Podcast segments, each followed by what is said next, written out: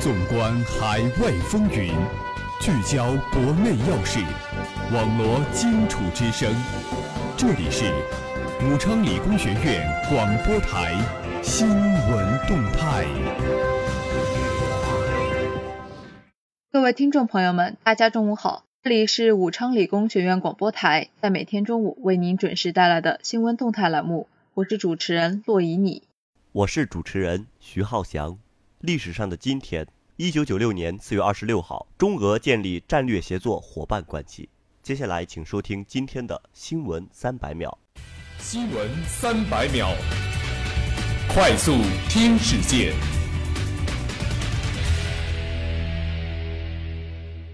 央广网北京四月二十五号消息，国家主席习近平昨天同美国总统特朗普通话。央广网北京四月二十五号消息，国家主席习近平昨天致信祝贺，中国南非高级别人文交流机制首次会议在比勒陀利亚召开。央广网北京四月二十五号消息，经中央军委批准，中央军委办公厅近日发出通知，对学习贯彻习主席重要指示精神，扎实推进两学一做学习教育常态化、制度化作出部署。央广网北京四月二十五号消息。十二届全国人大常委会第二十七次会议昨天在北京人民大会堂开幕，张德江委员长主持会议。央广网北京四月二十五号消息，十二届全国人大常委会第二十七次会议昨天还听取了国务院关于二零一六年度环境状况和环境保护目标完成情况与研究处理环境保护法执法检查报告及审议意见情况的报告。央广网北京四月二十五号消息。十二届全国人大常委会第二十七次会议昨天听取了国务院关于推进供给侧结构性改革、加快制造业转型升级工作情况的报告，工信部部长作详细汇报。央广网北京四月二十五号消息，第三批中央环境保护督察工作昨天起全面启动，已率先注入湖南、福建两省，将对地方环保不作为等问题进行全面问诊。央广网北京四月二十五号消息。近日，国务院办公厅印发《关于进一步加强地沟油治理工作的意见》，坚持疏堵结合、标本兼治，就构建地沟油综合治理长效机制作出安排部署。央广网北京四月二十五号消息，中央纪委监察部网站昨天二十四号开始向社会公布十八届中央第十一轮巡视整改情况。北京、重庆、甘肃三个接手巡视回头看的地方党委首批公布了巡视整改情况。央广网北京四月二十五号消息，二零一七年中国航天日主场活动昨天在西安开幕，集中展现了航天事业在服务经济社会发展等方面的重大成就。热点聚焦，聚焦热点。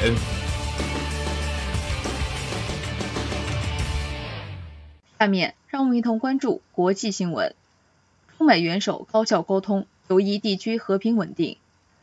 近期，中国国家主席习近平与美国总统特朗普交流密切。本月上旬举行首次会晤后，两国元首在不到二十天内又进行了两次通话。事实证明，保持密切沟通已成为中美之间重要共识。习主席访美期间，双方商定两国高层交往计划。中美正在筹备特朗普年内对华进行国事访问。两国元首以通话等形式就共同关心的问题及时交换意见。成为中美密切沟通的常态。朝鲜半岛局势是两国元首通话涉及的重要议题。今年以来，朝鲜半岛呈现风险累加的危机态势，个别国家更妄言四月危机，煽风点火。在此背景下，中美领导人分别在四月十五号朝鲜已故领导人金日成诞辰一百零五周年纪念日和四月二十五号朝鲜人民军建军八十五周年纪念日之前实现通话。有助两国澄清形势动向，探讨管控危机方式，避免局势失控。在沟通过程中，中国传递出几点重要信息：第一，中国坚持实现半岛无核化目标；第二，中国敦促各地方维护地方和平稳定；第三，中国愿为朝核问题解决发挥积极作用。中美对地区问题具有不同理解，实属正常。中国一方面坚持原则，保持定力，致力于维护公平正义，展现负责任大国形象。同时，中国以开放态度与美保持交流，中美元首间密切而直接的沟通，给予两国间相互尊重和重视，也为两国关系和平发展提供了保障。问题复杂难解，但两国元首同意通过各种方式保持密切联系，及时就共同关心的问题交换意见，展现了中美两国相处互动更加成熟的姿态。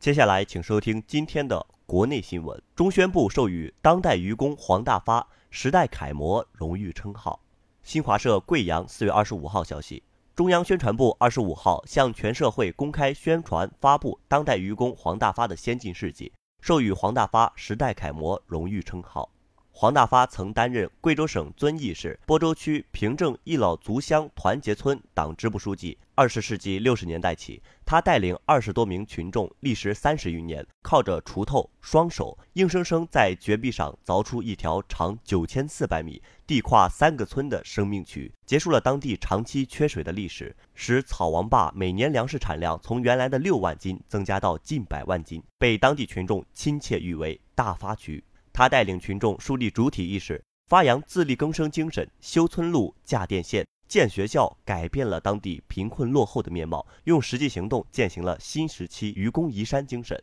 近一段时间以来，黄大发的先进事迹宣传报道后，在全社会引起热烈反响。广大干部群众认为，黄大发同志的先进事迹是贯彻落实习近平总书记关于立下愚公移山志、咬定目标、苦干实干、坚决打赢脱贫攻坚战号召的鲜明体现。他以不忘初心的坚定信念、不等不靠的责任担当、无私奉献的高尚情操、坚强乐观的生活态度，践行了共产党员全心全意为人民服务的根本宗旨，诠释了社会主义核心价值观的深刻内涵。展示了贫困地区基层干部带领群众克服困难、脱贫攻坚、同步小康的坚强意志。他不愧为基层党员干部的优秀代表，打赢脱贫攻坚战的时代楷模。时代楷模宣传发布以“我们的价值观，我们的中国梦”为主题，现场发布了黄大发的先进事迹，宣读了中共中央宣传部关于授予黄大发同志“时代楷模”荣誉称号的决定，播放了反映他先进事迹的短片。中宣部负责同志为黄大发颁发了时代楷模奖章和荣誉证书。下面让我们一同关注本地新闻：武汉国家航天产业基地开建。昨天是第二个中国航天日，武汉国家航天产业基地昨天在武汉阳罗经济开发区动土开建，中国首家按商业模式开展研发和应用的专业化火箭公司。航天科工火箭技术有限公司投资十七亿元，在此建设运载火箭总装总调中心，计划明年建成投产，预计投产运营后两年内可实现年产值十五亿元。成功仪式后，武汉国家航天产业基地还举行了商业航天产业基地项目合作框架协议签订。根据协议，航天科工二院将在武汉国家航天产业基地注册航天科工空间工程发展有限公司。启动红云工程等商业航天项目建设，火箭公司将在武汉国家商业航天基地建成运载火箭总装总调中心，一机总投资十七亿元。建成后将形成年产二十发运载火箭的总装测试及试验。湖南航天将电磁防护材料、特种软磁两个新材料产业化项目入驻产业基地，到二零二零年将实现营业收入十亿元。据了解。武汉国家航天产业基地实施方案去年八月二十五号获得国家发改委批复，核心区位于新洲区阳罗经济开发区双柳古龙产业园，占地八平方公里。中国航天科工集团公司负责人称，航天科工将以建设武汉国家航天产业基地为契机，通过科技创新、商业模式创新和管理创新，重点发展运载火箭及发射服务、卫星平台及载荷空间信息运用。预计到“十三五”末，将有一百到一百五十家航天科工及相关企业入驻产业基地，实现年产值三百亿元。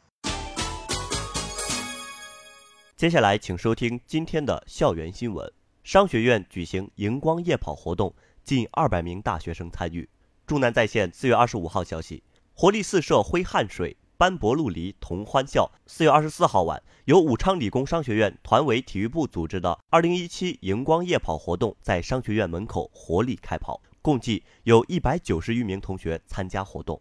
据了解，此次活动的举办是为了响应团中央、教育部、国家体育总局、全国学联关于大学生走下网络、走出宿舍、走向操场活动的号召。帮助和促进大学生积极参加体育活动，培养积极向上的校园文化，也是为了丰富在校大学生的课余生活，增强大学生的健康运动意识。当天下午六点，活动预热准时开始。参与小组领到荧光工具之后，参与者将荧光手环相互戴在手上，将荧光头饰戴在头上。夜幕渐渐降临，将活动集合点映衬得如星空一般绚丽。而平日里投身于课堂、图书馆的学霸们，都在脸上、手上、衣服上开始肆意挥洒，相互的童趣涂鸦，友情的亲密见证。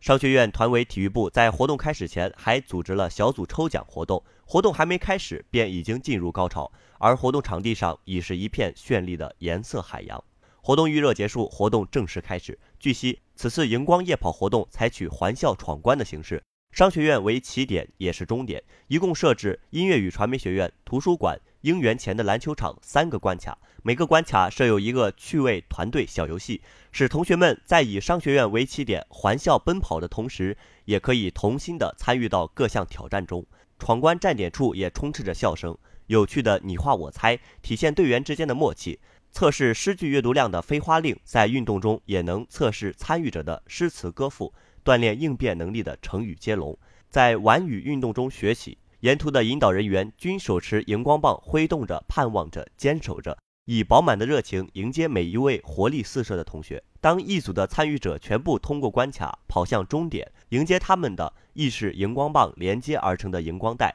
接着有两个组最先到达，他们脸上的一颗颗肆意的汗水与一声声鼓劲的呐喊，赞颂着坚持不懈的精神。一个个跳跃的光点与一张张真挚的笑脸，谱写着深情似海的友谊。随着同学们坚定的步伐，一个又一个小组成功抵达。在公布获奖名单排名之后，同学们纷纷合影留念。至此，本次荧光夜跑活动画上圆满的句号。这次活动的举办带着荧光夜跑很有趣味性，也是以一种有趣的方式去运动，跑完很痛快，压力和烦恼都经过这一活动驱散，留下的是开怀的笑声。我觉得自己喜欢挑战极限，长跑的确有点累，能跑完全程还是要在于坚持，团队意识重要，活动办得有价值，自然取得不错的反响。好活动，人人喜之。学生会主席杨瑞在跑完之后，笑着对记者说道：“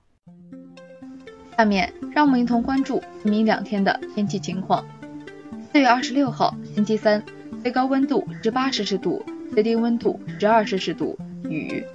四月二十七号，星期四，最高温度二十三摄氏度，最低温度十三摄氏度，晴。